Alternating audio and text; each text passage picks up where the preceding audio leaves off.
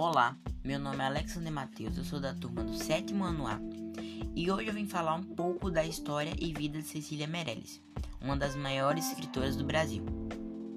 Cecília Meirelles foi escritora, jornalista, professora e pintora, considerada uma das mais importantes poetistas do Brasil.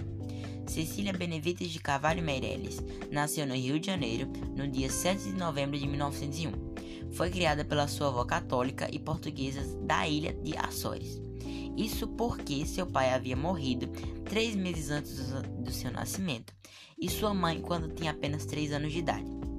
Desde pequena, recebeu uma educação religiosa e demonstrou grande interesse pela literatura, escrevendo poesias a partir dos seus nove anos de idade.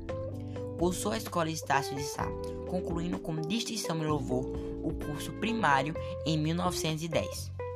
Em 1919, com apenas 18 anos, publicou sua primeira obra de caráter simbolista, Espectros. Com 21 anos, casou-se com o pintor português Fernando Correia Dias, que sofria de depressão e suicidou-se em 1935. Sua atuação na, na área da educação não ficou registras às salas de aula.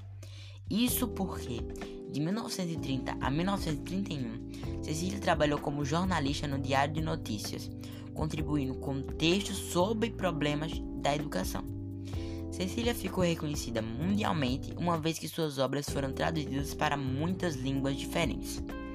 Ela realizou palestras e conferências sobre educação, literatura brasileira, teoria literária e folclore em diversos países do mundo. Cecília falece ao entardecer na sua cidade natal no dia 9 de novembro de 1964, com 63 anos, vítima de câncer. Com uma obra intimista e densamente feminina, Cecília Meirelles foi uma escritora muito prolífica, escreveu muitas poesias, incluso poesias infantis, como Espectros, Baladas para El Reis, A Festa das Letras, entre outros. Pelo trabalho realizado na literatura, ela recebeu diversos prêmios, como Prêmio da Poesia Olavo Bianco, Prêmio Machado de Assis, entre outros. E infelizmente até hoje não existe nenhum museu dedicado a ela. E para mim poderiam criar um museu em nome de Cecília Meirelles para homenagear e guardar toda a memória que ela contribuiu para a literatura brasileira com certeza as suas poesias iriam trazer muita felicidade para os visitantes daquele museu. Então é isso, espero que tenham gostado. Foi muito divertido fazer esse podcast.